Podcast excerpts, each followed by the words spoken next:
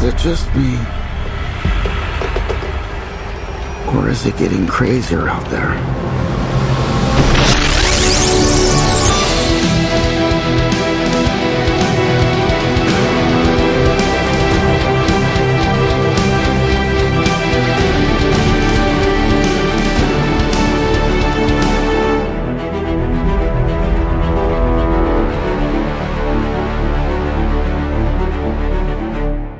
Hallo liebe Batman-Freunde. Ihr werdet euch jetzt sicherlich wundern, warum der Grumpy Old Man hier die Moderation übernimmt, aber das hat mehrere Gründe. Als allererstes unser beliebter Bettcomputer, der Bernd, kränkelt ein wenig und ist auch weiterhin damit beschäftigt, sein lebhaftes Familienleben mit seinem Hobby in Einklang zu bringen. Bernd, dir, deiner Frau und deinem Sohnemann alles Gute. Patrick hat leider einen Trauerfall in der Familie und kann deswegen nicht dran teilnehmen. Patrick, herzliches Beileid und alles Gute für dich und deine Familie. Ja, und der Henning, der Henning ist dermaßen im Stress mit der Arbeit, so dass er auch nicht kommen kann. Tja, und dann bleibt nur noch einer übrig, den ich hier begrüßen kann. Das ist unser allseits beliebter Rico. Hallo zusammen. Hallo Rico. Ähm, ja, wir beide haben jetzt die Macht äh, im Bettcast. Wie findest du das? Ja, warum nicht? Kann man schon mal machen. Haben wir uns äh, haben wir uns ja verdient. Nein, Quatsch. Aber ja, ich freue mich drauf. Ich bin mal gespannt, wie das wird. Quasi haben wir das, das Schiff feindlich übernommen erstmal für heute. Feindliche Übernahme hört sich etwas äh, hart an. Nein, ähm, Nein, natürlich nicht. Die Entscheidung ist ja eigentlich gefallen und zwar ist es eigentlich eine Sonderausgabe, die wir hier machen. Und zwar ja, gestern äh, ist, würde ich mal sagen, ist die Batman-Welt äh, ins Wanken geraten, weil der Joker-Teaser-Trailer veröffentlicht wurde. Und wenn man also auch schon mal sich ein bisschen im Netz umsieht, dieser Trailer hat verdammt hohe Wellen geschlagen. Und über den Trailer wollen wir heute hauptsächlich sprechen. Äh, und ist aber noch eine andere Sache. Seit gestern läuft in den deutschen Kinos Shazam. Äh, ich habe selbst schon eine ausführliche Kritik auf batmannews.de geschrieben und wollte dich mal fragen, du warst ja gestern drin, Rico, wie fandst du Shazam? Also ich muss schon sagen, das ist wirklich so ein Comicfilm, wie er im Buche steht. Der hat mich überrascht. Ich hätte nicht gedacht, als ich die ersten Bilder gesehen habe, dass mir der Film so gut gefällt. Aber da waren wirklich, also der hat mir von vorne bis hinten gefallen. Es gibt kaum was, was ich an dem Film zu bemängeln habe. Der hat einfach alles, was man braucht. Der, der ist so wirklich in einer Liga mit dem ersten Spider-Man, den, Dark Knight und auch Ende des Spider-Verse, weil es alles Filme, die ich so nicht gesehen haben und die einfach Herz haben, die Humor haben und die auch die Figur ernst nehmen. Und wie gesagt, das hätte ich bei den Setbildern, die man damals von dem Kostüm gesehen hat, nicht gedacht. Wie ist es da bei dir gewesen? Ja, geht mir äh, ähnlich. Du weißt ja selbst noch, in einer der Badcast-Ausgaben, ich glaube bei der Comic-Con war ich ja von dem ersten Trailer überhaupt nicht begeistert, auch von dem Kostüm. Auch von dem Look war ich nicht begeistert. Äh, äh, ich konnte damit eigentlich gar nichts anfangen. Äh, und ich war, hatte auch meine Zweifel, was die Figur betrifft. Ne? Muss aber dann sagen, so der letzte Trailer, der hat das Ganze schon bei mir gedreht.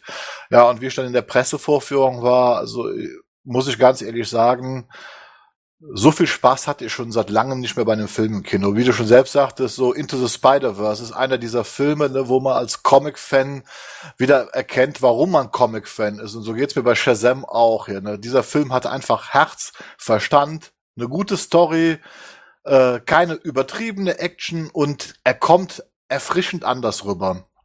Ja, kann ich mich nur anschließen. Also es macht und vor allem hat er auch war der auch gezeigt, dass, die, dass man auch einen Trailer schneiden kann, ohne zu viel vom Film zu zeigen, weil da waren wirklich ein paar Überraschungen drin, die ich so nicht hab kommen sehen. Die wir auch natürlich niemandem vorweg wegnehmen wollen, aber das war schon sehr, sehr spaßig, das anzugucken. Also definitiv eine Sehempfehlung von mir. Ja, auch von mir nochmal, also wirklich der Aufruf an alle Comic-Fans äh, und DC-Fans, geht euch den Film anschauen. Der hat es wirklich verdient, äh, dass man ihn im Kino schaut. Äh, der ist einfach toll, der macht Spaß und der kann einen auch wieder den Glauben an DC zurückbringen.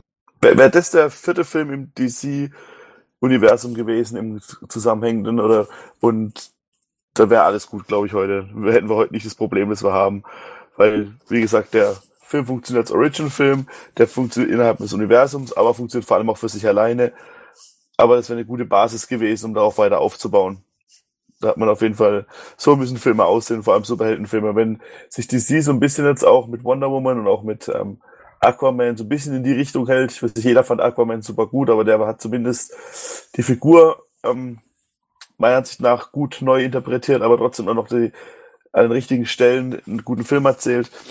Dann kann man da vielleicht auch noch ein bisschen Land gewinnen und auch mal wieder tolle Filme machen, anstatt nur zu gucken, wie man möglichst schnell alles durch durchdrückt und durchmacht. Ja, bin ich auf jeden Fall bei dir, auch mit Aquaman. Wie gesagt, ich bin jetzt nicht war jetzt nicht so begeistert von dem Film, aber das hat halt eher technische Gründe, äh, die ich da sehe. Also mir hat äh, die Machart des Films in einigen Punkten nicht zugesagt, aber generell hat James Wan da schon äh, was Tolles abgeliefert und er hat auch auf jeden Fall Jason Momoa den Film spendiert, den dieser Mann auch mal verdient hat. Ne? Und der ist Gott sei Dank auch schon so eigenständig genug, also dass man ihn auch unabhängig von Justice League schauen kann. Ja, und der hat halt diese Ausrichtung als Abenteuerfilm, die ja wieder mal was ganz anderes ist als das, was bisher im DCEU präsentiert worden ist. Ne? Von daher bin ich da voll bei dir. Aber kommen wir jetzt mal eigentlich zu unserem Hauptthema. Ähm, ich fange mal ganz einfach an. Der Joker-Film, der ist ja letztes Jahr angekündigt worden, eigentlich still und heimlich. Und dann kamen so die ersten Details. Äh, äh, ja, Regie Todd Phillips. Ähm, ja, da war mal, glaube ich, erstmal auch ich so ein bisschen entsetzt, weil Todd Phillips ist vor allem bekannt durch ähm, Komödien, die Hangover-Trilogie. Man muss sagen, derbe Komödien. Ähm, ja, und dann kam noch der nächste Hinweis, dieser Film soll irgendwo in den 80er Jahren spielen und nichts mit dem restlichen DC-Universum zu tun haben. Wie waren da deine Gedanken, wie du das gehört hattest? Naja, Vorgang war ja noch die, ähm, dass das Scorsese mit dem Boot sein soll. Das war so ein Gerücht am Anfang, was ja, glaube ich, mittlerweile nicht mehr der Fall ist. Und auch da war ich schon da irgendwie, also ich, ich weiß nicht, also ich halte jetzt Todd Phillips nicht für den besten Filmemacher, aber gut, jeder kann mal irgendwie über sich selbst hinauswachsen. Und trotzdem weiß ich nicht, ob ich einen, einen eigenen Joker Original Film sehen muss und möchte, weil ich beim Joker ist halt immer so, gerade wenn man auch den Dark Knight Joker sieht, da, da war das schon cool, dass man nicht viel über ihn gewusst hat, wo man trotzdem, weil man will irgendwie mit so einer Figur keine Sympathien entwickeln und da weiß ich nicht, ob das funktionieren kann, weil irgendwie, das ist ja die Titelfigur, das heißt, du musst ja irgendwie mit der Figur irgendwie connecten und da bin ich mir nicht sicher, ob das funktionieren kann. Weißt du, was ich meine? Ja, auf jeden Fall. Du gibst ja auch hier schon das erste äh, Stichwort, mach den Scorsese. Äh, äh, sollte ursprünglich äh, an den Film mitarbeiten. Ähm, es ist ein Punkt und Martin Scorsese ist ja eigentlich dafür bekannt, dass er gesellschaftskritische, relevante Dramen inszeniert, ne, die mal actionlastig sind, mal weniger, aber bekannt geworden ist der Mann halt mit Filmen wie Taxi Driver oder später auch Goodfellas Casino. Also der Mann hat ja vom Filmemachen, vom Anspruch her, hat er selbst einen gewissen Anspruch, ne, weswegen das Ganze für mich erstmal auch interessant klingt. Die andere Sache zu Todd Phillips, gebe ich dir recht, äh, ich bin da auch am Anfang sehr skeptisch gewesen. Auf der anderen Seite muss, muss man mal jetzt sagen, äh, James Wan ist ein Horrorfilmregisseur. Ja, was hat der aus Aquaman gemacht? Jetzt bei Shazam haben wir David S. Sandberg aus Schweden, ebenfalls ein Horrorfilmregisseur, der plötzlich einen Superheldenstoff nimmt und daraus eine der schönsten und besten Filme seit Jahren im DC-Universum macht. Sprich, vielleicht ist unsere Abneigung dem Regisseur gegenüber jetzt auch erstmal vordergründig, weil wir ja im Moment noch gar nicht wissen, was macht ein Komödienregisseur aus dem, aus dem Stoff. Das heißt, ähm, vielleicht ist das ja auch dieser neue Ansatz von DC, der da durchdringt. Wir suchen uns Leute, die einen Stoff präsentieren und wenn das uns gefällt, lassen wir den Film machen. Ja. Wie siehst du das? Ist das vielleicht in, in dieser Richtung Richtung. Erwartet uns da vielleicht eventuell doch was ganz Großes? Also, das kann schon sein, aber ich, ich, ich finde halt, also, es ist jetzt diese neue Herangehensweise von Warner DC ist ja irgendwie, nimm, was du brauchst und guck aufs Geld und versuch da einen anständigen Film draus zu machen. Und für mich klingt es halt so ein bisschen so, welche Figur können wir nehmen? Ah, der Joker ist beliebt, lass uns da mal einen Film drumherum bauen. Und ich bin halt, wie ich auch schon öfters gesagt, ich der größte Fan von so Elseworld-Geschichten. Und deshalb kann ich halt, also ich tue mich da doch schon ein bisschen schwer mit, weil das für mich halt danach klingt, ja, wir wissen, der Joker ist eine beliebte Figur, lass da mal einen Film drum machen. Was ja vielleicht auch nicht schlechtes sein muss. Es kann immer noch ein guter Film draus werden, aber so die, ich bin diesmal lieber so, oder generell was auch DC, die haben jetzt auch natürlich gute Filme gemacht, oder, oder auch Marvel, äh, nicht Marvel, ähm, Warner, aber ich bin jetzt eher mal vorsichtig, so, und lass mich dann lieber überraschen, anstatt dass ich jetzt vorher mich dann freue, nur weil der Trailer mir vielleicht auch zusagt oder nicht, weil da, da das für mich irgendwie keine Aussagekraft mehr hat. Wie wir es auch vorhin bei Shazam gesagt haben. Die Trailer haben uns nicht gefallen, also vom Film gesehen hat uns nicht gefallen und der Film hat uns dann begeistert. Hier ist es für, hier könnte es für mich umgekehrt sein, aber natürlich freue ich mich, wenn ich einen guten Film sehe. Aber bisher ist für mich nichts dafür, dass da irgendwie, dass ich mich, dass ich da falsch liege. Meine reine subjektive Wahrnehmung von dem Ganzen. Ja klar, äh, ich kann dich da auch in einem gewissen Punkt verstehen, aber ich habe mir jetzt auch mal so ein paar Gedanken gemacht. So jetzt mein, mein erster Gedanke ist vielleicht, ähm, dass wir, äh, dass man sich als Fan, also auch ich, mich von der Tatsache verabschieden soll, dass der Joker eine bestimmte Person ist. Also ich glaube inzwischen, der Joker ist eine Art Konzept. Und jeder kommt dahin und interpretiert diesen, diese Figur halt anders. Das heißt, wir hatten ja schon äh, den 66er Joker, der halt sehr spaßig rüberkam, von Cesar Romero gespielt. Wir hatten äh, den Jack Nicholson äh, Joker, ich sag mal, der zuerst ein Killer ist und also eigentlich wirklich ein später ein wahnsinniger Killer. Ja, dann kam dann der Heath Ledger Joker und das ist für mich zum Beispiel, ist dieser Heath Ledger Joker, ist kein Wahnsinniger. Das ist also äh, eigentlich sogar ein eiskalt berechnender Terrorist, ein Soziopath, der ziemlich genau weiß, was er macht. Ähm, äh, also wieder in eine ganz andere Richtung und da fand ich halt auch ganz toll, das ist in Dark Knight funktioniert das wunderbar, dass er halt verschiedene Interpretationen seiner Herkunft erzählt, die aber wahrscheinlich alle gelogen sind, weil in Dark Knight einfach äh, darauf ankommt, es ist halt nicht wichtig, was deine Theorie dann auch wieder stützt, äh, brauchen wir eine Origin vom Joker. Ne? Ähm, aber sagt generell ist, für, denke ich mal, der Joker inzwischen fast genauso wie Batman eine Art Konzept und jeder interpretiert halt diese Figur anders. Wie denkst du darüber? Dagegen kann ich auch nicht, dagegen habe ich auch nicht mal was. Das kann ich gerne machen. Aber für mich ist der Joker eher so die Antithese auf Batman. So im Prinzip ist das Batman um Batman zu Fall zu bringen, brauchst du irgendwie, wie es bei, wie es zum Beispiel bei Spider-Man wäre ein Venom, sondern um Batman zu Fall zu bringen, brauchst du jemanden wie den Joker, der halt im Prinzip ähm, unberechenbar ist, aber trotzdem auch berechnend, der halt ähm, wahnsinnig ist. Und ich weiß nicht, ob ich mit so einer Figur unbedingt Sympathie verbinden möchte, so, weil das müsste, und auch, wenn wir gleich über den Trailer sprechen, und da wird mir schon klar suggeriert, dass die Gesellschaft den Joker zum Joker macht. Ich habe da auch ein Bild im Internet gesehen, irgendwie, früher brauchte man ähm, Giftgas, um den Joker zum Joker zu machen. Heute ist es die Gesellschaft. Das ist halt irgendwie so, das, das weiß ich nicht, ob das für mich funktioniert in einem, in einem Kontext. Und ich, für mich wirkt das alles ein bisschen zu konstruiert. Das kann funktionieren, aber irgendwie, ich weiß auch nicht, ich bin da doch immer sehr skeptisch. Ich bin auch nicht, ich bin auch, glaube ich, einer der wenigen davon, weil die meisten sich schon sehr darauf freuen. Aber ich weiß nicht, irgendwie, hm. Und du hast schon recht, wie gesagt, der, der kann immer neu interpretiert werden, sonst, das verstehe ich auch. Aber jetzt auch gerade, ich meine, wir haben jetzt irgendwie gleichzeitig wahrscheinlich gerade zwischen drei und vier Joker-Interpretationen, die über, irgendwie im, im, die irgendwie jetzt gerade gleichzeitig auf uns niederbrasseln. Und da weiß ich, ob es dann den Film wirklich noch braucht. Also. Ja, also du hättest wahrscheinlich eher gerne so einen etwas comic-akkuraten Joker. Ne? Also, das, würde ich nicht mehr unbedingt sagen, aber ich hätte gerne, ich hätte gerne halt einfach den, ich hätte gerne nach The Dark Knight hätte ich gerne erstmal wieder einen guten Batman-Film gesehen und da drin auch einen Joker so.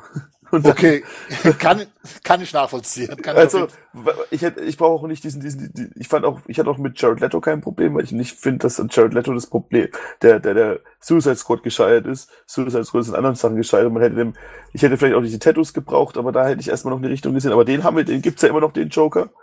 Dann gibt's jetzt den Joaquin Phoenix, Todd Phillips Joker. Dann gibt's ja noch, dann wird's ja wahrscheinlich im, in The Batman, wie er wahrscheinlich heißt, wird wahrscheinlich auch noch irgendwann der Joker nochmal vorkommen. Könnte ich mir zumindest vorstellen, wenn man eine Trilogie plant, plant man wahrscheinlich auch mit dem, also könnte ich mir zumindest vorstellen. Und dann haben wir noch den besten natürlich im Lego Batman Film, den Joker, der auch noch ein zweiter Teil kommt. Und dann haben wir noch in der Gotham-Serie, wo gibt's auch noch mal jetzt einen Joker. Also, weißt du, was ich meine? Wir haben von einer Figur so viele Variationen, dass, dass ich nicht glaube, dass wir deswegen noch mal einen, einen eigenen Film für diese Figur gebraucht hätten, wenn es vielleicht da ganz viele andere tolle Sachen gegeben hätte, wo man eine Geschichte erzählen kann. Natürlich könnte man jetzt das Gegenargument bringen und sagen, ja, aber vielleicht haben wir genau die tolle Geschichte für die Figur geschrieben, die nur auf die Figur passt. Dann lasse ich mich gerne im Gegenteil überzeugen, aber irgendwie für mich wirkt das also ein bisschen so, wie kann man kurzzeitig Geld verdienen? Okay, wir nehmen einen bekannten, beliebten Schauspieler und wir machen daraus eine, eine tolle Comic, oder wir versuchen einen Comicfilm daraus zu machen. Kannst du es nachvollziehen, so ein bisschen der Gedankengang? Ich kann deinen Gedankengang auf jeden Fall nachvollziehen. Der entspricht jetzt nicht unbedingt meinen. Ähm, äh, so ein paar Punkte möchte ich von dir aufgreifen. Ich gebe dir zum Beispiel recht.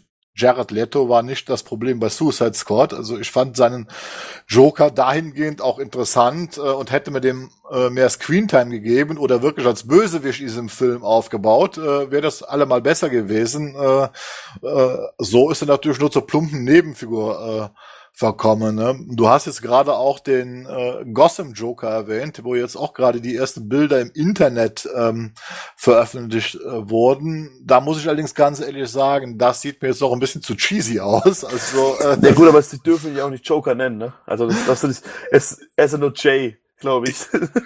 ja, das ist mal wieder so ein, äh, äh, ein Schwachsinn, den ich immer noch nicht verstehe, aber okay, dann ist es halt nur Jay oder Mr. Jay, wie sie ihn halt auch mhm. nennen wollen. Ähm, nur ich fand ihn halt vom Look her äh, doch jetzt ein bisschen cheesy, äh, ähm, aber ich muss auch ganz ehrlich sagen, da kann ich jetzt auch nicht weiter zu sagen, weil ich halt in, in der Serie Gotham einfach nicht drin stecke. Wie gesagt, ich habe nach der ersten Season aufgehört und ähm, will da jetzt auch nichts äh, äh, vorwegnehmen.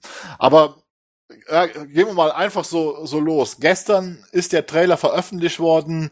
Was war dein erster Eindruck? Einfach mal so ein paar Gedanken, wie du ihn zum ersten Mal gesehen hast. Also es hat so ein bisschen, also wenn man jetzt nicht wissen, wenn man sich so das Wissen hat, das man hat, dann kam das für mich halt schon so ein bisschen, also es hätte erstens, also klar, das, was man gesehen hat, das lässt kann ein guter Film, weil es war so ein bisschen, ich habe erst, der erste Eindruck war so ein bisschen, ähm, wie er sich um seine Mutter kümmert, war so ein bisschen Norman Bates. Dann diese Körperverrunkelung habe ich dann so ein bisschen an den Christian Bale-Film, der Machinist, erinnert. Da waren ganz viele Sachen drin, die natürlich, wenn man die so sieht, ganz, ganz irgendwie funktionieren. Und ich natürlich ist Joaquin Phoenix ein begnadeter Schauspieler, da braucht man es auch nicht drüber unterhalten. Das ist ein super, das ist wahrscheinlich einer der besten lebenden Schauspieler, so die wir haben. Und das Outfit von ihm finde ich auch ganz gut eigentlich, dass man das so sieht. Aber es ist halt, wie gesagt, das, das, das hätte auch alles andere sein können. So. Ich kann nicht, es kann aber natürlich auch im Umkehrschluss kann ich nicht sagen, was für mich charakteristisch das Joker ist. Aber du hättest ihm jetzt auch jedes andere Make-up geben können, dann wäre es eine andere Figur gewesen. Und ja, ich hätte nach all der Zeit, wie gesagt, hätte ich lieber mal gern so ein bisschen, ja, so ein bisschen was Akkurateres, was den Comics entspricht und auch den, den Zeichentrickserien und sowas hätte ich vielleicht lieber mal gesehen. Ich frage mich halt, ja, auch, wo, es mit der Reise dann hingehen soll von dem Film. Aber ja, ich glaube, dir hat er besser gefallen. Dann red doch du erstmal lieber. Das ist, glaube ich, was die Leute eher hören wollen. ähm, ja, also ich sag, ich fange mal so an. Ich habe den Trailer zum ersten Mal gesehen und habe erstmal so, what the fuck gedacht. Was will mir dieser Film sagen? Inzwischen habe ich diesen Trailer, glaube ich, 50, 60 Mal gesehen. Wir gehen doch gleich noch ein bisschen tiefer rein. Äh, und ich muss sagen, ich liebe diesen Trailer. Ich bin also im Moment dermaßen angefixt, das hätte ich vorher niemals gedacht. Äh, lustig ist zum Beispiel, ähm, äh, ich gebe dir recht, was den Hauptdarsteller betrifft. Äh, witzige Anekdote, ich habe jetzt auf den ganzen amerikanischen Seiten festgestellt, die sprechen den Mann nicht Jackin Phoenix aus, sondern Joaquin Phoenix. Also mit W irgendwie. Dieses wird gar nicht, J wird gar nicht gesprochen. Ähm, ich finde, der liefert jetzt schon in dem Trailer eine atemberaubende Perfor Performance ab. Also einmalig und äh, einige amerikanische Seiten und äh, Kritiker reden ja auch jetzt schon von einer möglichen Oscar-Nominierung, weil äh, ja, was natürlich Film übertrieben ist. Ne, schon. Der beste Film aller Zeiten. Äh, ja gut, man kann auch einen Oscar bekommen als Schauspieler, wenn man in einem schlechten Film spielt. Also das glaube ich auch schon passiert. Es geht ja um die Performance als Schauspieler. Ja, ja klar, natürlich. Die ist aber schon wirklich, finde ich, atemberaubend. Das ist natürlich Method Acting äh, äh, par excellence. Das zweite, und das ist eigentlich, warum ich auch denke, warum ich glaube, wo ich mir vorstellen kann, wo dieser Film, wohin die Reise gehen soll. Was mir aufgefallen ist, ist dieser Look, das erinnerte mich sofort an Taxi Driver von Martin Scorsese. Ähm, und das ist jetzt auch so, so ein erster Punkt. Ne? In den äh, Gesprächen vor Artikel vorher wurde gesagt, dass dieser Film in den 80er Jahren spielen soll. Ne? So, und da haben ja auch schon viele Fans gemutmaßt, wenn der Film in den 80ern spielt, Ende der 80er Jahre, könnte der Timeline-mäßig schon in das DCU äh, äh, passen, weil zum Beispiel laut der DCU-Timeline äh, äh, die Eltern von Bruce Wayne ungefähr 1989 ermordet wurden. Zu dem Zeitpunkt wäre Bruce Wayne zehn, zwischen 10 und 12 Jahren alt gewesen. Und dann wird er halt zum Ben Affleck Batman passen. Wenn ich mir den Trailer so angucke, hat das Ganze aber einen unendlichen 70er-Jahre-Look. Also das sieht nicht nach 80er aus, das sieht viel mehr nach den 70ern aus. Die Klamotten, die Autos, die Frisuren und so weiter. Wie siehst du das? Der 81 soll das spielen, ne? Hab ich gerade, hat mir gerade Wikipedia. Ja, also das ist ja so Ende 70er, Anfang 80er, klar, das ist schon der Look. So auch gerade dieses Showmaster Ding, wenn man wenn man dann halt ähm, hier ähm, Robert De Niro sieht, wie er da ähm, an der, an der von der Bühne tanzt, schon so äh, ich habe Jimmy Carson war damals, hat ja mit die Tonight Show gemacht und daran erinnert es natürlich auch so ein bisschen. Ja, ja, das, das, das, das kann schon, ja, kann schon hinkommen. Da, ja, wenn er aber so früh spielen würde, wird diese Timeline eigentlich ja schon nicht mehr passen. Ne? Äh, ja, also, also, das, das, das, also wenn sie das machen, dann, also das ist das nächste, was ich halt hoffe. Also ich hoffe, dass der Film, wenn er, wenn sie schon einen Joker für machen, dann soll der auch für sich stehen. Ich will nicht, dass der Film das ist dann auch, dass der Witz an dem Film ist, dass er der Joker ist, der dem Joker quasi inspiriert, zum Joker zu werden. Ich will nicht, dass der, es ist ja auch kein Geheimnis, dass ein junger Bruce Wayne in dem Film mitspielt. Ich möchte nicht, dass der Bruce Wayne, der dann in dem Film mitspielt, ähm, dann, das ist das Spiel, Erzfeinde sind, das sind all das Unterschied zwischen Joker und Batman 40 Jahre beträgt oder sowas, das finde ich irgendwie auch ein bisschen schwierig. Also das sind, keine Ahnung, dann muss man Batman nur warten, bis er an Altersschwäche stirbt, so, keine Ahnung. Es ist so, wenn wir beide gegeneinander kämpfen würden. oh mein Gott. Ich armer alter Mann, Rico. Und dann vor allen Dingen, wo du noch so groß bist, um Gottes Willen. Nein, aber weißt, du, aber weißt du, was ich meine? So ein bisschen, also, die, die sollen das, also wenn es, dann sollen es auch bitte durchziehen und das Ding für sich stehen lassen. Das, ich will da jetzt keine große, ähm, ja, keine Ahnung. Also ich, bin ich bei dir. Bin ich vollkommen bei dir. Also ich bin auch der Meinung, das soll bitte schön für sich stehen bleiben. Das jetzt war so. Jetzt rechnen wir mal kurz zurück. Wir spielen Justice League. Justice League spielt 2020 wahrscheinlich oder sowas, oder? Ja, ich äh, vermute es mal ganz stark. Also sicher, wird, sicher bin wird, ich mir nicht. Das wird schon passen, rein alterstechnisch mit, mit dem Affleck-Ding, aber weißt, weißt du, dann hast du immer noch den Jared Leto Joker, der da nicht reinpasst. Dann hast du immer noch ganz viele andere Sachen, die da nicht reinpassen. Nee, komm schon. Also.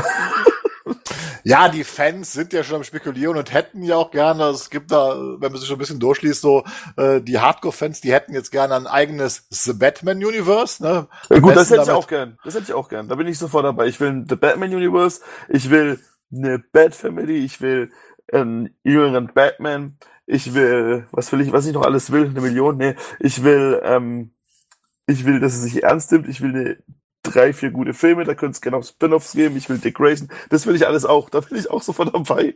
Aber ich will nicht, dass dieser Joker noch darin, weil dann, ich meine, allein wenn man überlegt, egal was der Film jetzt erzählt, dann muss Matt Reeves auch noch danach gucken. Und wir haben in der Vergangenheit gesehen, dass es die, die, DC-Filme besser funktionieren, wenn sie erstmal ohne Korsett daherkommen, wenn sie sich reinzwingen müssen. Ja, am besten macht DC wirklich, äh, sollten sie sich darauf konzentrieren und der Weg scheint das ja auch im Moment zu sein, dass man halt die Figuren nimmt, ihnen gute Filme schreibt und inszeniert und halt ein großes zusammenhängendes Ganzes erstmal vergisst hier. Man kann es zwar connecten, aber es muss nicht zwingend nötig sein. Und hier bin ich auch bei dir. Ich möchte auch, dass dieser Film für sich alleine steht. Ja, es gab mal so eine interessante Theorie, Vielleicht gibt's ja in diesem Universum auch gar keinen Batman. Vielleicht wird Thomas Wayne ja gar nicht ermordet, werden die Waynes gar nicht ermordet. Wäre ja auch eine Möglichkeit, oder? Ja, nee, das lass doch, also, das ist ja das, was ich wieder meine. Dann, okay, dann, ich akzeptiere, dass es den Film dann so gibt, aber dann hätte ich auch wirklich danach auch gerne mal eine große, großes eigenes Batman-Universum, das dann halt auch sich, wo es dann einfach vielleicht mal ein bisschen normaler zugeht.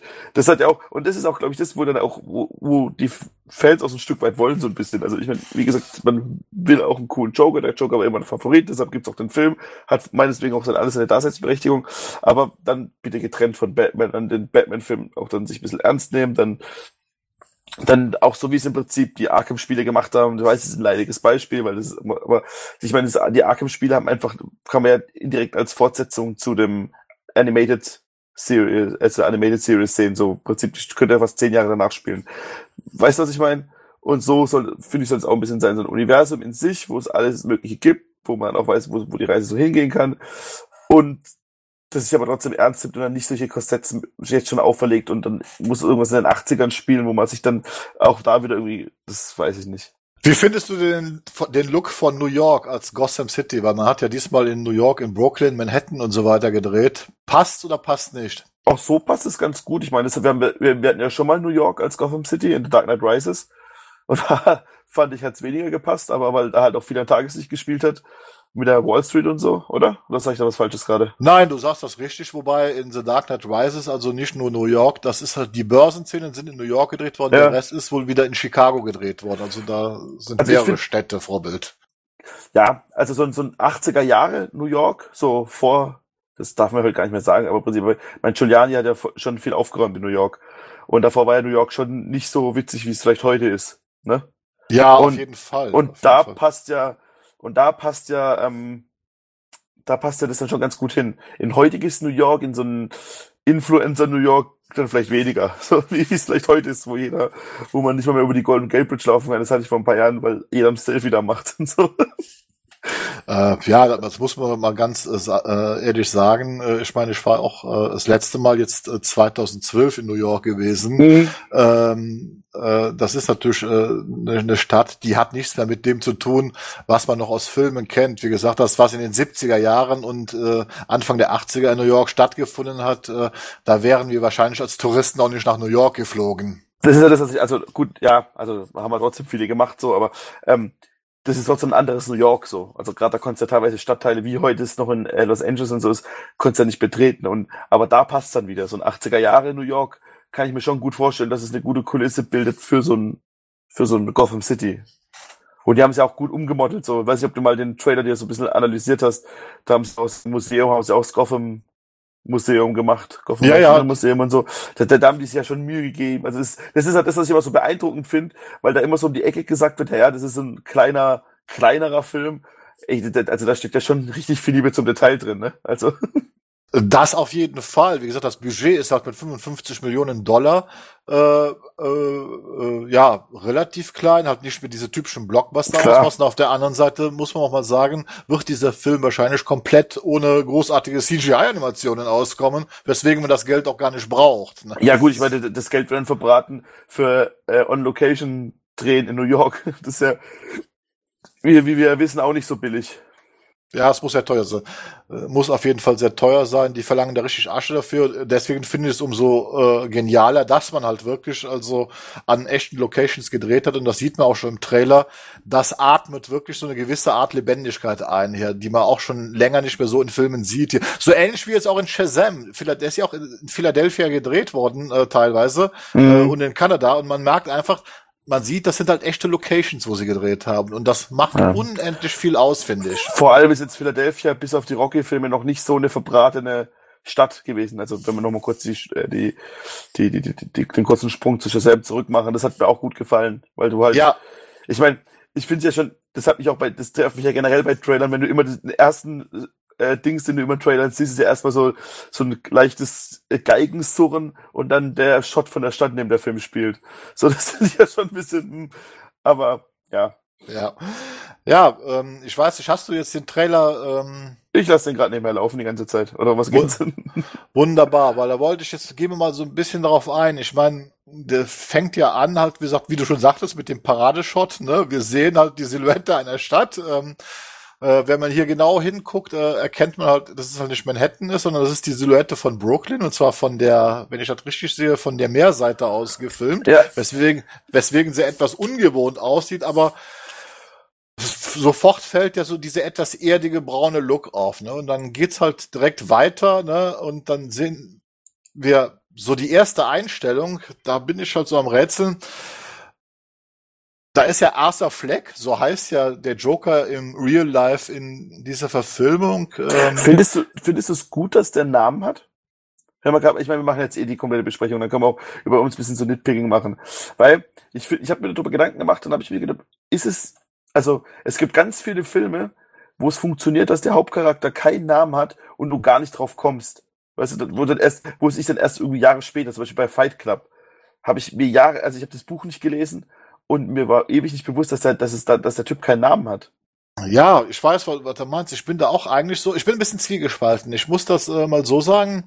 Ähm, äh, auf, so im ersten Moment äh, habe ich gedacht, ähm, ja, braucht der Joker einen Namen? Gut, jetzt muss man natürlich sagen, Tim Burton hat dem Joker auch einen Namen gegeben. Und der Name ist ja auch äh, inzwischen in den Comics übernommen worden. Genau. Jetzt glaube ich auch in, auch in The White Knight zum Beispiel. Ne, ist halt Jack Napier, der Joker, äh, äh, spielt eine Rolle. Das heißt, ich denke mal, es kommt auf die Geschichte an. Und hier denke ich mal, äh, ist das schon, äh, weil es wohl eine Origin Story ist. Bei der Origin Story hast du ja erstmal eine andere Person. Äh, ne? Und die Person braucht natürlich einen Namen. Die kannst du nicht äh, namenlos äh, lassen. Deswegen finde ich, passt es. Auch der Name Arthur Fleck, ja, der hört sich so, ja, so, so nichtssagend an. Und ich glaube, genau das wollten die Filmemacher auch, dass er sich so nichtssagend anhört.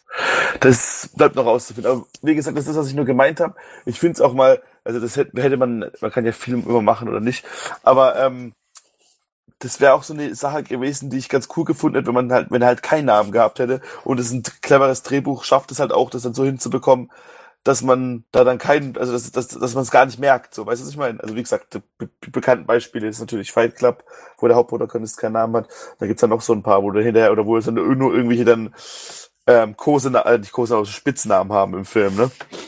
Deswegen, Ja, aber, ich, weiß, worauf du hinaus willst. Ich denke, aber hier ist, glaube ich, der Ansatz, äh, um da so ein bisschen nach dem Trailerende äh, so vorzugreifen. Ich glaube, er hat deswegen einen Namen, weil was aus ihm wird, deswegen zum Schluss umso monströser wirkt, ja, ne? Weil, also das ist, da komme ich aber gleich, komme ich gleich noch zu, äh, aber das denke ich mal, darauf läuft das Ganze hinaus. Wir haben jetzt die erste Szene hier und das sieht so aus, als ob er da, ich würde jetzt nicht sagen, bei einem Therapeuten privat sitzt, sondern bei einer staatlichen Beratungsstelle nein, es und ist eine Sozialarbeiterin. oder eine Sozialarbeiterin. Steht ja auf dem Dings, steht ja auf ihrem Ah, Namensding. Ach so, ja, ja. Department of Health and Social Worker.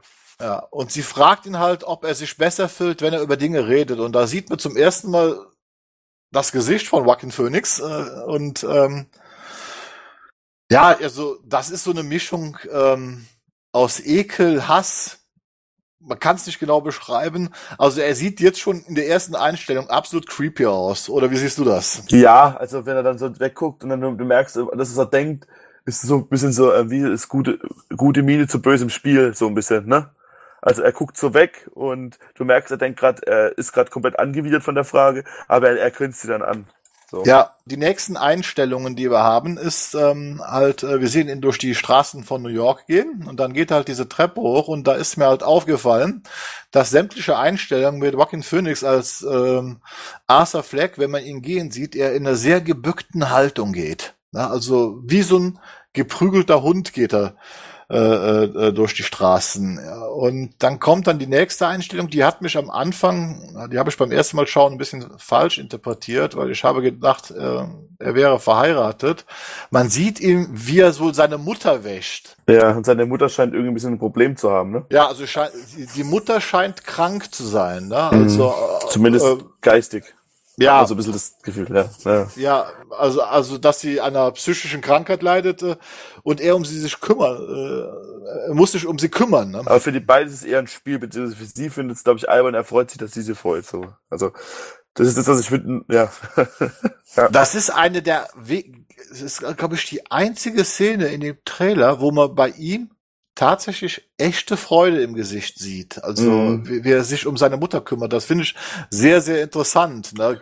Na, ja, und da, wo er halt als Clown das erste Mal, bevor ihm das Schild geklaut wird.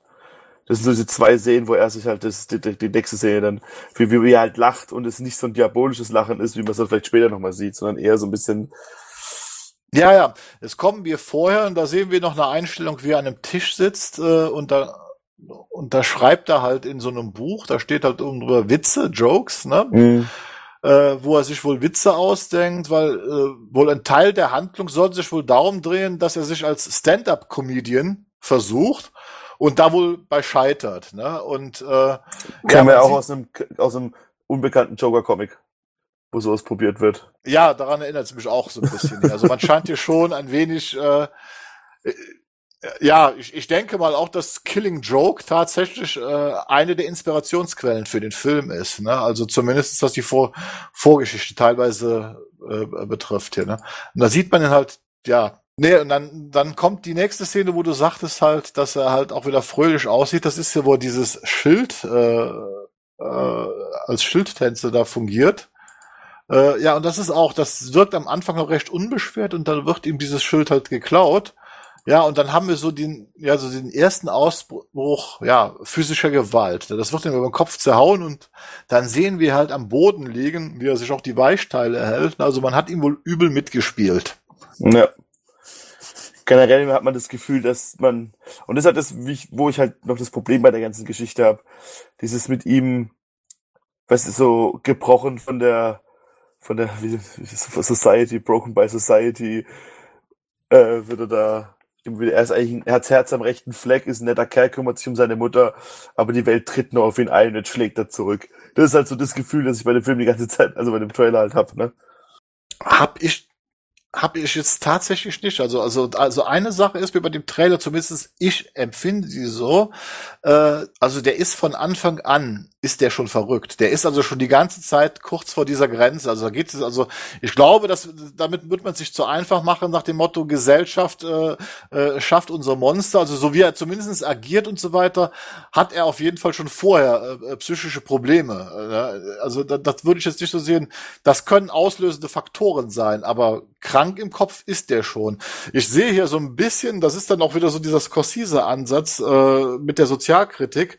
Ähm, hier wird eigentlich auch so ein bisschen dieses amerikanische Gesundheitssystem angeprangert, weil wissen wir ja selbst, die Amerikaner müssen sich halt selbst krankenversichern, weil die meisten Firmen machen das nicht. Äh, die meisten Amerikaner machen das halt deswegen nicht deswegen versichern sie sich nicht. Äh, und zum Beispiel in diesem Pflegebereich, wir, wir haben ja gerade gesehen, er pflegt seine kranke Mutter, die halt wohl offensichtlich psychisch krank ist. Und es gibt zum Beispiel Studien, die sagen, Menschen, die sich um andere Menschen kümmern in der Familie, die zum Beispiel häusliche Pflege betreiben, äh, dass sie halt psychisch krank werden, weil sie das gar nicht leisten können. Und ich glaube, dass der halt einfach in dieser Situation ist, das wird auch dieses Abgemagerte erklären, der nimmt halt jeden Job an, der muss sich um seine Mutter kümmern, die muss ja versorgt werden, äh, weil er halt nicht abgesichert ist. Aber der ist schon psychisch krank. Der hat auf jeden Fall noch irgendetwas anderes, was bei ihm eine Rolle spielt. Sei es vielleicht eine zu enge Bindung an der Mutter. Das wissen wir noch nicht, das erfahren wir noch nicht. Ich glaube, wir würden es zu einfach machen, äh, äh, dass nur die Gesellschaft schuld ist. Da glaube ich auch nicht, dass der Film darauf hinaus will. Ja, auf jeden Fall kommt dann halt die nächste Einstellung und da sieht man zum, also so richtig diese physische Veränderung von, von Joaquin Phoenix. Also ist, ist die Frage, ist der wirklich so extrem, hat der so extrem abgenommen für diesen Film oder ist das vielleicht für eine Rolle vorher gewesen? Das sieht auf jeden Fall sehr ungesund aus. Also er hat auf jeden Fall den Film davor getreten, das sah noch nicht so aus. Und man hat damals schon gedacht, dass er ein bisschen abgenommen hat. Also, das ist, ich meine, diese, diese Körperverrenkungen, die man dann da sieht in, in dem Trailer, das hat mich so arg an Christian Bale erinnert. Ja, auf jeden Fall The Machinist. Hatte ich auch im, sofort im Kopf. Äh, sieht schon sehr extrem, sehr extrem aus, ja, ne? Gehen wir mal weiter. Dann sehen wir wieder eine Szene mit der Mutter, wie sie tanzen zusammen. Ja, das ist auch eine eigentlich sehr schöne Szene. Das ist auch eine der Szenen, da sieht er relativ normal aus und wirkt auch normal.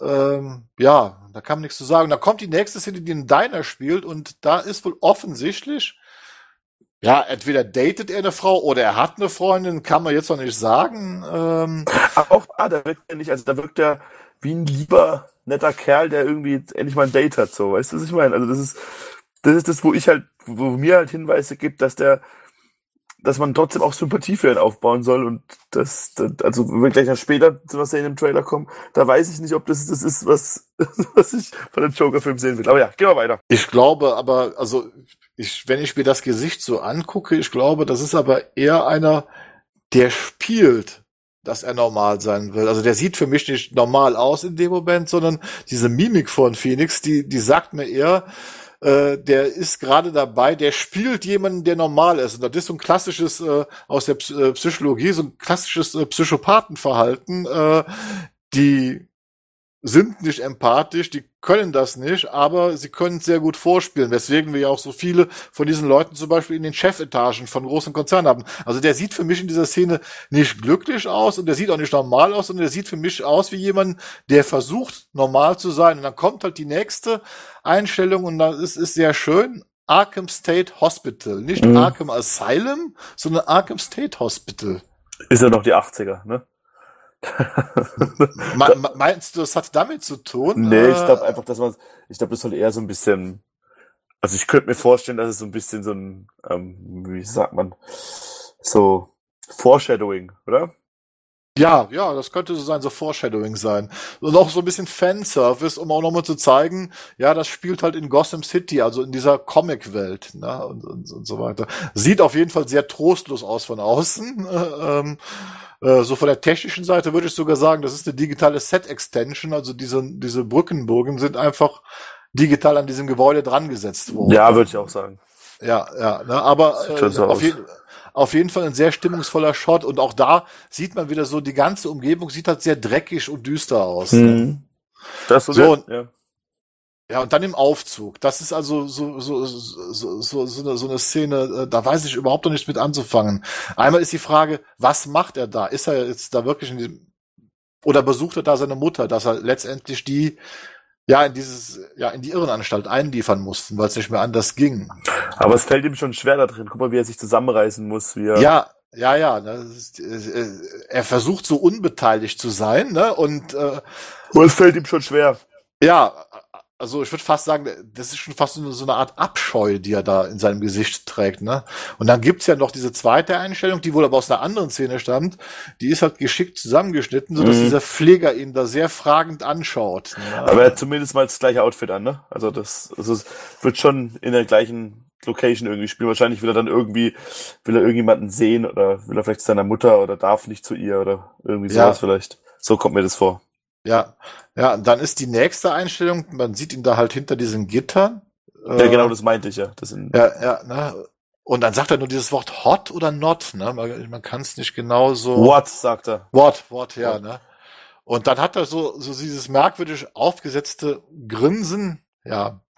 Dann kommt halt diese Nachtclub-Einstellung, die ich auch noch nicht einordnen kann. Das ist, das ist für mich aber so eine Szene, wie man, wie man, also für mich könnte man sich vorstellen, das ist das, wo er sieht, okay, das möchte ich werden. Meine Mutter sagt mir immer, ich soll Leuten Glück bringen. Und da ist er total beeindruckt von jemandem, der das halt dann macht. Und Genau. Das schafft. Ja, und dann übt er dieses Lachen und das wirkt, ja, also ich muss mal sagen, Das ist seine Lache, oder? es ist seine Lache, aber das ist irgendwie creepy, ne? Also, das ja, ist, wie- voll. ne? also, Vor also allem, weil er halt auch was macht, was man normal nicht macht. Er guckt in die Kamera, ne? ja, richtig, ne? Also, einen, also, also was man normal nicht macht, was halt normal in Film vermieten wird, dass die Schauspieler in die Kamera gucken. Ähm, es wirkt im, im ersten Moment normal und dann wirkt's absolut unheimlich, weil dieses Lachen so merkwürdig künstlich ist. Er guckt in die Kamera. Also selbst diese einfache Szene kommt total creepy rüber. Ne? Ja, und dann das und das kommt dann die nächste Szene und da bin ich absolut von beeindruckt, wo ich also auch dann denke, dass das die Richtung ist, wo er vor dem Spiegel sitzt, da wo ihm die Träne runterläuft aus dem einen Auge und er sich mit diesem Finger dieses Grinsen zieht. Und dann passiert ja Folgendes, wenn er die Finger rauslässt, da hat er ja so ein absolut hasserfülltes Gesicht. Wie siehst du die Szene? Wie, wie empfindest du dabei, wenn du ihn da siehst? Ja, das ist schon gut geschauspielert, da kann man nichts sagen. Da gibt's glaube ich, keine zweite Meinung zu. Das ist schon sehr, da hat man schon, es ist be be beängstigend und beeindruckend gleichzeitig. Ja, ja, ja, also ich bin da total fasziniert von. Äh, und ich glaube, das ist schon meine Vermutung schon später im Film. Ich glaube, da ist er schon, da hat er diese Grenze schon überschritten. Oder, oder hat sie gerade überschritten. Also, äh, also ich kann mir schon vorstellen, dass da schon etwas passiert ist, was ihn komplett verändert hat. Ja, ne? ja da gibt's halt diese Einstellung in- in der U-Bahn und das ist für mich so eine Wiederholung dieser ersten Szene, wo er mit dem Schild verprügelt wird. Jetzt hier, ja, so nach dem Motto, äh, ich könnte mir sogar gut vorstellen, dass es sogar am gleichen Tag spielt, weil ich meine, wenn ich wenn ich das richtig sehe, hat er sogar die gleichen Klamotten an. Also, dass er nicht nur einmal an diesem Tag äh, verprügelt wird. Was denn? Vielleicht kann ich Da- dir helfen. Ja, ob er die gleichen Klamotten trägt wie in dieser Ja, ja, Schilderszene. er trägt die gleichen. Ja.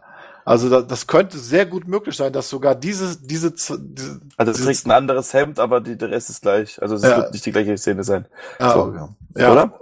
Ja, okay, er trägt ein anderes Hemd, stimmt. Also es muss nicht unbedingt, aber es, es scheint wohl noch im gleichen Job zu sein, weil er ja wohl. Wobei doch, okay, so kommen wir zurück, ist das gleiche Hemd, der hat eine Jacke drüber. ah, mein okay. Fehler. Tut mir leid. Ja. Ja. Also dann habe ich die Vermutung, dass das sogar am gleichen Tag spielt. Sprich, dass er an diesem Tag nicht nur einmal Prügel kassiert, sondern zweimal. Ja, und das ist dann der Moment, und da fängt halt dann diese Off-Stimme an. Also erstmal kommt dieser Song. Und das ist auch so ein typisches, äh, finde ich, Scorsese-Stilmittel. Das ist so ein leichter, fröhlicher Swing-Song. Das benutzt er ja auch in Goodfellas Casinos und so weiter. Da ist ja fast immer solche Big Band Swing-Musik zu hören und so weiter. Und dann kommt halt diese Off-Stimme, die ist wohl Thomas Wayne, ne? Also, wo, wir sehen ihn ja dann durch diesen Tunnel laufen, mit der Tasche Ja. in der Hand, diesen etwas schrägen Gang. Und da scheint er irgendwas gemacht zu haben. Entweder vielleicht seinen ersten Mord begangen, seinen ersten Überfall, kann man jetzt noch nicht sagen. Auf jeden Fall scheint das so das erste Mal gewesen zu sein, dass er irgendwas gemacht hat. Und wir hören halt Thomas Wayne aus dem Off erzählen. Ähm, ja, welcher Mensch macht so etwas? Wir hören von einer kaltblütigen Tat, die begangen worden ist und sich hinter einer Maske versteht. Und dann geht's halt weiter und dann sehen wir halt dieses Bild, was wir halt spiegelverkehrt auch auf dem ersten Plakat zu sehen haben. Er tanzt da irgendwie vor dem Spiegel rum, schaut in die Luft äh, und da ist auch wohl Blut an seinem Kinn. Also ich glaube nicht, dass das Schminke ist, dass er da hat. Also man kann es nicht genau sagen. Und als Also das wirkt so wie die quasi Transformation zum Joker, dass jetzt so das fast zum Überlaufen gekommen ist. Und jetzt ist er der Joker. ja, das ist So. scheint So wirkt es auf mich. ja, so, so so kommt es auch auf jeden Fall rüber. Und das geht dann weiter. Wie gesagt, er tanzt und dann kommt so eine Aufnahme. Äh, da sehen wir halt, äh, das scheint wohl das Rathaus zu sein ich, oder das Gosse Museum. Ich kann es nicht genau erkennen. Da, Das ist Gotham Museum, ja. ja, da läuft wohl eine Charlie Chaplin Retro, äh, Retrospektive. Also die Gotham Hall, um genau zu Ja, sein. die, die Gotham Hall. Und da wird er wohl rausgeschmissen. Ne? Also, äh, und, und da gibt's halt wohl auch einen Aufstand oder einen kleinen Aufruhr. Ja, und das nächste, was man sieht, er hat eine Pistole in der Hand. Und dann gibt's halt wieder so eine total kranke Einstellung, wo er mit nacktem Oberkörper und dieser Pistole äh, in der Hand in dieser Wohnung steht. Und da haben wir auch dieses, äh, dieses 70er Jahre Art Deco-Style, der ganz furchtbar aussieht, dunkle braune Töne. Das ist wieder so eine absolut kranke Einstellung, die auch ein bisschen an ähm, Maschinist äh, erinnert hier, ne? wie er da halt Mm. wieder ru rumtanzt. Also auf jeden Fall scheint er auch hier wieder in einem Zustand zu sein, äh, wo er schon längst ja Ver. Verstand verloren hat. Ne? Vor allem scheint es auch ein Zeitpunkt zu sein, wo nicht mehr seine Mutter in der Wohnung wohnt, ne? Ja, Also- genau, also sie scheint nicht mehr da zu sein. Ja, und dann sehen wir halt kurz im Fernsehen halt dann Thomas Wayne, der glaube ich wohl in diesem Film entweder für das Bürgermeisteramt kandidiert oder sogar Bürgermeister ist von Gotham. Das habe ich jetzt nicht mehr so genau im Kopf, das habe ich leider eben auch vergessen zu recherchieren. Und dann sehen wir halt eine kurz äh, anderes, eine Verfolgungsjagd durch eine U-Bahn und dann sehen wir schon, dass die Leute ähm, äh, alle Joker-Masken anhaben oder Clowns-Masken anhaben, so dass Und da fängt auch mein Problem mit der ganzen Sache an. Bitte. Also, als Ellsworth-Geschichte, okay, meinetwegen, aber das ist, was ich meinte. Also, dass dann jetzt auf einmal dann der Joker dann zum Stadtheld wird und alle mit Joker-Masken rumrennen, so V Vendetta-mäßig.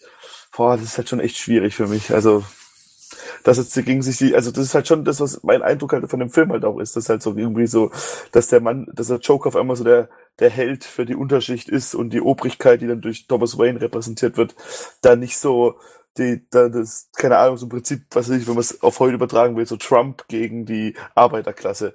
Die zwar, und, und dann die Arbeiterklasse wird dann repräsentiert vom Joker, so, und das finde ich dann schon ein bisschen schwierig, ey. Aber Also, ich glaube, dass der Film uns da auf eine gewisse Art und Weise eine falsche Fährte legt. Ich glaube schon, dass am Anfang äh, äh, seine Taten so einen anarchistischen Hintergrund haben und er deswegen auch diese Fans hat. Ähm, was ich aber nicht glaube, ist, dass, der, dass sie ihn wirklich äh, zum Antihelden aufbauen, sondern ich glaube, das hoffe ich. ich glaube, der macht das und während er das macht, überschreitet diese, äh, diese Grenze. Ich glaube schon, dass er sich, äh, da komme ich aber später noch zu, in was anderes verwandelt, was viel Schlimmeres. Ich denke mal, das ist hier so, so ein Mittelding, weil es erinnert auch so stark noch an dieses Clowns-Make-up, was er halt zu Anfang trägt, diese Masken. Also die sehen eher aus wie das, was, was er vorher trägt. Aber auf jeden Fall schmeißt er dann auch eine Maske weg, sprich, er kann da wohl unerkannt erkommen. Und dann kommt halt dieser Sp- Spruch, äh, der da eingebettet wird, pardon, ne? Und dann, jetzt kommt eine Schlüsselszene, die ich also, wo ich wirklich nicht weiß, ob es so ist, aber die Vermutung liegt natürlich nah. Er kommt da diese Treppe hoch in diesem Clownsgang mit der roten Nase und dann ist diese Szene mit diesem kleinen Jungen. Und Also da das ist die Szene zwischen Batman und dem Joker. meinst du also auch, dass das Bruce Wayne ist? ja, ich habe den Schauspieler gegoogelt, das ist Bruce Wayne. Also das also ist Bruce Wayne, okay. Ja, ja, ja, ja. Alles klar, ne? Also dann Vielleicht ist, ist, ja, vielleicht ist ja der Joker schuld am Tod der Waynes. Äh, Äh, ja, damit der Film. Es, das wäre eine Möglichkeit. Es könnte natürlich auch sein, äh, wo ich mir das auch gedacht habe. Das ist ja zum Beispiel hier äh, da in diesem äh, äh, einen Animated Flash Movie da hier. Flashpoint. Flashpoint, ne, wo halt äh, nicht äh, Thomas Wayne und äh, stirbt, sondern halt tatsächlich sein Sohn und seine Frau und Thomas Wayne halt Batman wird, äh, könnte das natürlich auch sein. Vielleicht geht man hier auch diesen Weg, ne? Dass ja, aber da guck dir mal den Schauspieler an, der das war ursprünglich mal Alec Baldwin und jetzt ist es ähm, hier, wie heißt der? Ich vergesse seinen Namen immer, aber der ist auch bekannt. ich weiß nicht, ob der, ob der sich nochmal in den, in den äh, Batman ja, ich weiß. kann. Nein, ich wollte damit noch hin, äh, auf diese Möglichkeit alternatives Universum. Vielleicht geschieht ja in diesem Universum hier, wie ich schon sagte, vielleicht wird es da niemals einen Batman geben, weil hier was ganz anderes passiert. Ne? Deswegen sage ich ja, das hat, glaube ich, nichts mehr äh, mit der normalen DC-Comic-Verfilmung zu tun, sondern das ist definitiv ein anderes Universum. Also das hat, das, da können die Geschichten anders laufen. Das ist halt Elseworld. Also mhm. sehe ich das auch. Also interessant finde ich jetzt die nächste Szene hier mit, mit äh, Robert De Niro. Ja. Und wieder der Joker hinter, weil das ja ganz keine Anlehnung ist an, ähm, jetzt The Dark Knight Returns, oder? Wo der Joker in die, äh, zu, zu einem, ich glaube, das ist nicht so eine, eine Form von Jimmy Carter, wo er in die Late Night Show eingeladen wird. Und ich will nicht spoilern, was dann passiert. Ja. Weil ich mir, aber ich könnte mir vorstellen, das könnte so das Ende vom Film sein. Also wenn du recht hast mit dem, was du sagst, es ist auf der einen Seite, kann das so sein, auf der anderen Seite sehe ich da vor allem, das ist wieder das, was, das ist für mich vor allen Dingen eine Hommage an Martin Scorsese's King of Comedy. Äh, ja. Äh, auch, dass De Niro jetzt den Showmaster spielt. King of Comedy war ja De Niro, der Entführer, der halt Jerry Lewis entführt hat, ne, weil er halt Beachtung finden wollte. Und hier könnte es sein, dass der Joker, und das könnte wiederum sein, das könnte noch dies, dieser Anarcho-Look sein, nach dem Motto, ne, die Leute sind von ihm begeistert, da ist jemand, der mal für Gerechtigkeit sorgt äh, oder auf den Straßen aufräumt oder es den Reichen mal zeigt und dass man ihn halt so an die Öffentlichkeit holt und das könnte halt anders ausgehen. Und dann geht's dann halt auch für mich weiter, wo dann einfach so, da, das sieht man ja auch, ne? man sieht diesen Aufstand, also das scheint ja auch vor dieser äh, Gotham Hall zu sein, die Leute in den Clownsmasken, die Polizei. Äh, er hat auf jeden Fall Fans, er scheint auf jeden Fall was zu machen, so eine Art Robin Hood mäßig, ne? also was die, was die Leute anspricht hier, ne? ähm, warum sie ihn bewundern. Ne? Ja, und dann kommt eigentlich das, äh, dann sehen wir nochmal laufen, äh, und im, im Off sagt er ja, dass er, das ist ja was ich, da, da spricht er wieder, ne, dass er bis zu einem gewissen Punkt immer geglaubt hat, dass sein Leben eine Tragödie wäre. Und dann geht's ja in dem Trailer weiter, er läuft durch diesen Gang, dann kommt dieser, ja, dieser Autounfall, wo auf das Auto knallt, was wohl auch dieser Verfolgungsjagd geschuldet zu sein soll, oder einer anderen.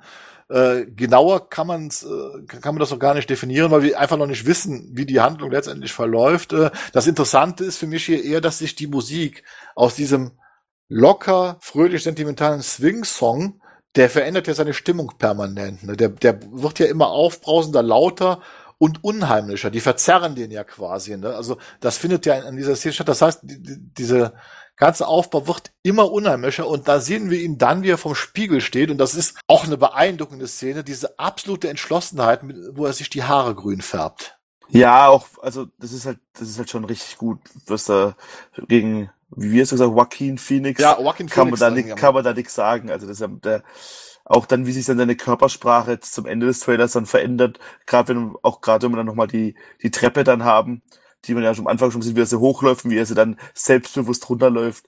Das können nicht, das können nicht viele Schauspieler. Also das ist schon sehr, sehr gut. Und jetzt kommt eine Szene, da muss ich ganz ehrlich sagen, das ist ganz klassische Filmsprache und das ist für mich auch der Beweis, dass man ihn nicht zum Anti-Helden macht, sondern dass man ihn wahrscheinlich wirklich zum Schluss zu einem komplett Wahnsinnigen macht. Ich sag mal so, das ist so. Weil er raucht. Nee, nee, das, das ist, das, das ist ganz die letzte Szene, wo er den Gang entlang kommt, und zwar wo er auf die Kamera zugeht. Guck dir mal das Bild an.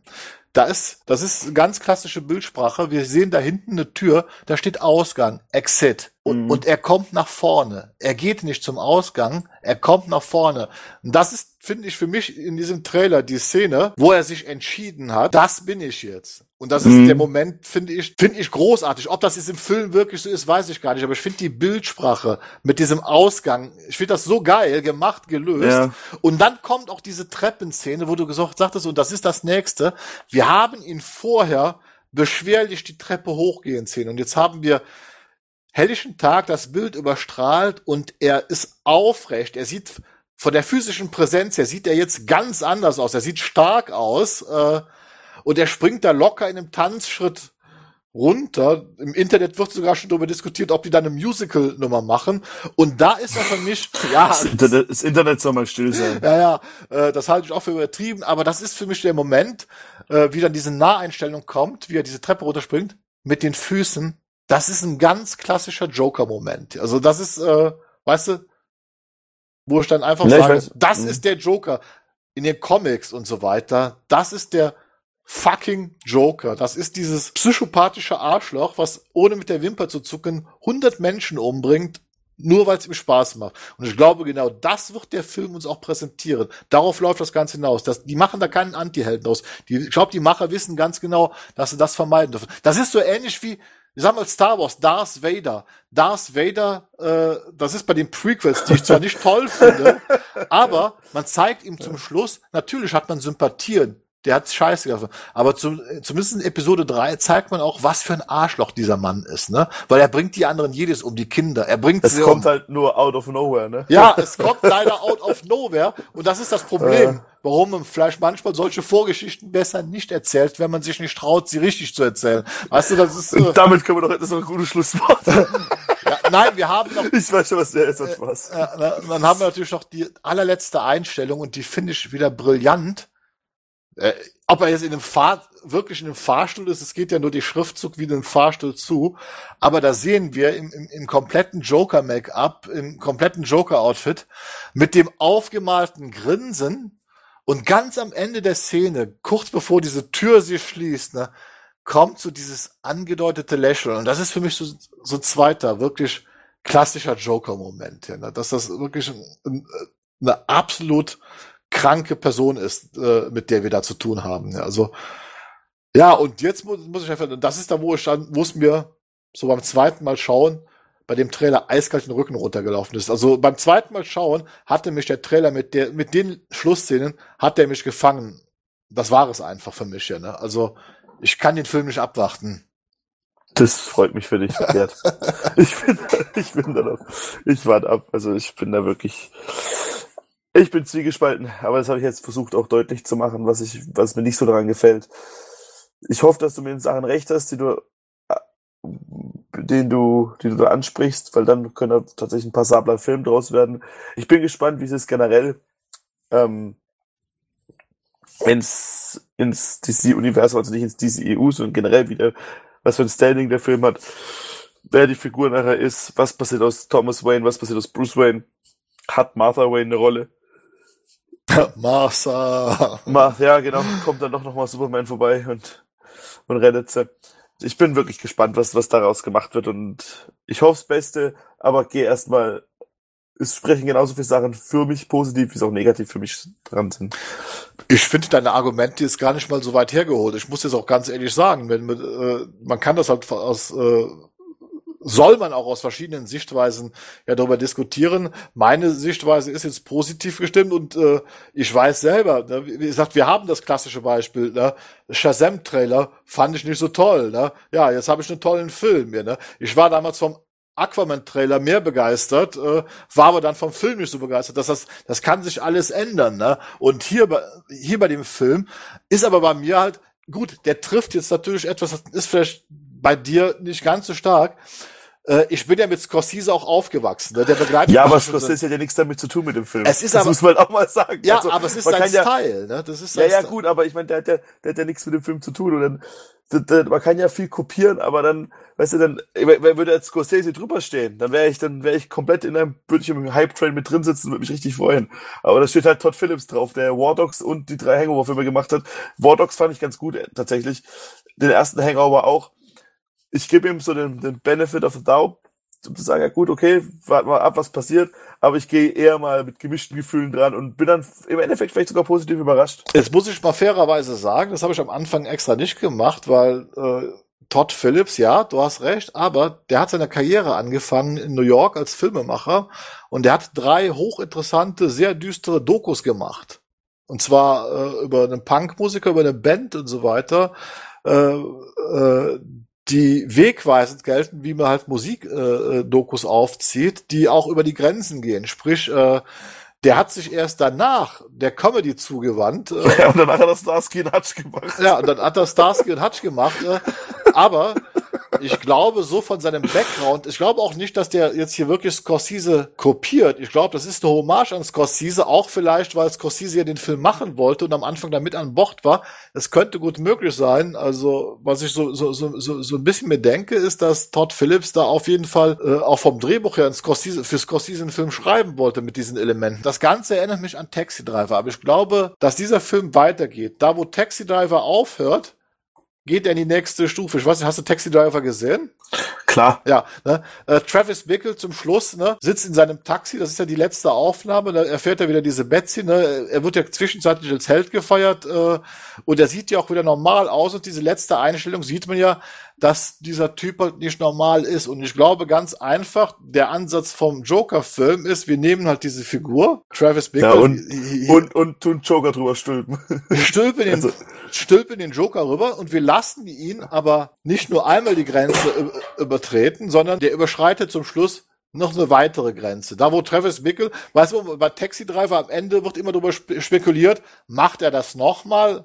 Wird er nochmal zur Waffe greifen und trifft er diesmal wieder die richtigen in Anführungsstrichen oder ist beim nächsten Mal ganz einfach äh, äh, er schon der Herr über Leben und Tod? Und ich glaube, genau das versuchen die hier mit dem Joker-Film zu machen. Die nehmen halt einfach, die wollen die nächste Stufe zeigen, das, was danach kommt. Ja, ne? Und deswegen denke ich auch, ja, eine zentrale Rolle wird spielen, dass er so Art, als, äh, als eine Art Volksheld gilt, ne, weil er halt vermeintlich erstmal was, was Gutes tun. Das hat Travis Bickle auch getan, weil der hat ja nur Zuhälter, Stundenhotelbesitzer, sonst was erschossen, was die Leute ganz toll finden. Äh, äh, und deswegen war das okay und das macht er auch.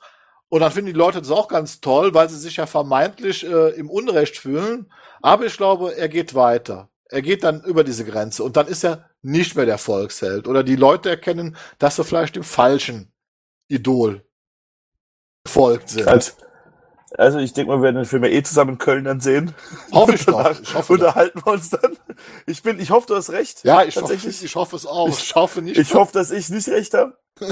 Aber ja, DC muss erstmal wieder ein bisschen Vertrauen bei mir gewinnen. Ich finde, es ist fair, fairer, fair zu sagen, dass DC erstmal wieder ein bisschen Vertrauen aufbauen muss bei mir. Ich glaube aber schon, das könnte der Weg für DC sein, auch um sich um von Marvel abzugrenzen, ne? indem er halt seine Figuren nimmt, äh, ihnen Filme auf den Leib schreibt. Gut, du bist jetzt nicht damit einverstanden, dass das ein Joker-Film hätte gebraucht. Äh, witzigerweise bin ich da auch immer noch ein bisschen zwiespältig, weil ich, auch wie gesagt, mir gefällt halt auch dieser Ansatz von, von Nolan, ne, dass der, der Joker halt keine Hintergrundgeschichte hat, ne, so nach dem Motto, ne, Das ist ja nicht der Ansatz von Nolan, das ist ja in den Comics auch so, oder? Also ich meine, Ja. es gibt halt den Killing Joke und dann halt. Ja, aber wie gesagt, Nolan hat das ja so sogar auf die Spitze getrieben, indem er halt ja mehrere Gesch Ja, ja, Geschichten erzählen lässt. Ne? So nach dem Motto, äh, jeder nimmt, die für sich passt. Gesagt, wie gesagt, ja, also ich hoffe, dass du recht hast. Ich bin mir, du hast mit vielen Sachen bestimmt auch, hast mich ein paar Sachen überzeugt davon. Ich hoffe, dass man keinen Herrn Anti-Held aus ihm macht. Ich, das habe ich schon bei Venom nicht so gut gefunden irgendwie. auch wenn es da eher zur Figur passt, weil der Venom, weil Venom auch in den Comics eher ein Anti-Held ist als der Joker, der definitiv kein Anti-Held ist, sondern eher jemanden, den man zwar, für den man Sympathie empfindet, weil er so, weil er so ist und wie er halt Sachen macht, aber natürlich das Schlimmste ist, dass die Menschheit quasi vorbringen kann oder die Gesellschaft. Deswegen, ja, ich will mal sagen, das war es jetzt auch. Also das jetzt noch weiter zu erachtern. Ähm, wie gesagt, ich freue mich auf den Film. Kann, kann ich nicht anders sagen. Ja, dann richte ich jetzt mal das Schlusswort an die Zuhörer. Also erstmal vielen Dank, dass ihr uns beiden Nerds dabei zugehört habt, was wir jetzt hier für den Unsinn verzapft haben. Verzeiht einige kleine technische Schwierigkeiten. Wir sind da noch nicht ganz so geübt. Ähm, ja, und wir freuen uns auf jeden Fall auf den nächsten Badcast und dann hoffentlich wieder mit der ganzen Truppe. Ähm, ich wünsche euch einen schönen Abend und dir auch, Rico. Dankeschön. Vielen Dank an alle. Tschüss. Okay, ciao.